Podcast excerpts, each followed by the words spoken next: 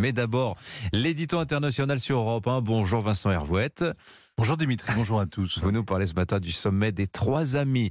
Joe Biden et ses deux voisins, le Canadien Trudeau, le Mexicain Lopez Obrador, étaient réunis hier, décidés à travailler ensemble, notamment pour aider Haïti. Oui, Haïti n'est plus au bord du précipice, il y est tombé, ne s'est pas relevé. L'État ne tient plus tête aux gangs, tout simplement parce qu'il n'y a plus d'État. Le président a été assassiné par un commando il y a un an et demi et personne ne l'a remplacé. Depuis hier, premier historique à Port-au-Prince en 200 ans, il n'y a plus aucun député ou sénateur élu. Les dix derniers ont fini leur mandat et ils n'ont pas de successeur. Les élections les plus récentes remontent à 2016. Et à l'époque, il y avait eu moins de 20% de participation. Et pour cause, les bandits de grand chemin achetaient leur siège pour avoir l'impunité.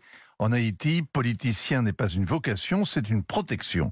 Le Canada et les États-Unis ont sanctionné le président de ce Sénat sans sénateur qu'ils accusent de lien avec le trafic de drogue. Lui dénonce une calomnie, mais il a de mauvaises fréquentations. Dimanche, sa voiture blindée est encore tombée dans un guet-apens et il a été blessé par balle.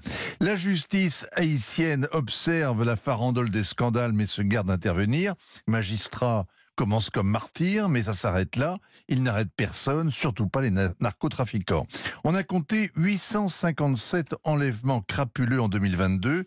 C'est le seul commerce prospère. 11 millions d'otages vivent dans la peur et la faim. Ils ne sonnent pas le tocsin. À quoi bon? Il n'y a plus d'armée, pas de peu de police. Pour sauver ta peau, tu prends un bâton ou tu payes une rançon ou tu t'enfuis. S'ils pouvaient tous s'embarquer pour la Floride ou la Guyane, et le dernier haïtien éteindrait la lumière devant les temples vaudous. Hier, c'était d'ailleurs le jour du vaudou. Il y a que les Blancs qui haussent les épaules devant pareille coïncidence.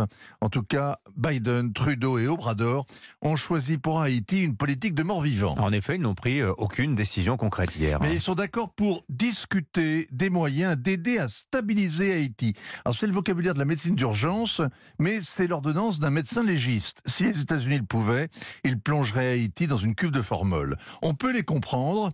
Leur colonisation a été un échec sanglant. Sous Reagan, ils ont aussi testé le régime change et ils ont viré le tyran du Valier. La CIA a joué ensuite avec euh, les gouvernements putschistes comme avec des cubes.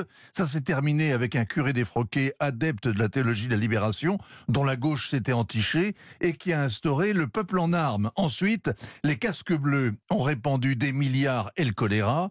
Un tremblement de terre a rasé la capitale et la kermesse humanitaire a accompagné la descente aux enfers. Le pays le plus pauvre de l'hémisphère nord est livré aux démons. Des milliers de migrants tentent de fuir cette île de malheur. Ça peut pas durer, mais ça dure. Les Américains hésitent à envoyer des troupes. L'eau euh, chat échaudé craint l'eau tiède. Le Canada rechigne à diriger une force de police multinationale. Il y a que des coups à prendre. Et dans ce concours de lâcheté, la France se fait discrète. Elle aurait peut-être envoyé une délégation parlementaire, mais euh, il n'y a plus personne pour l'accueillir.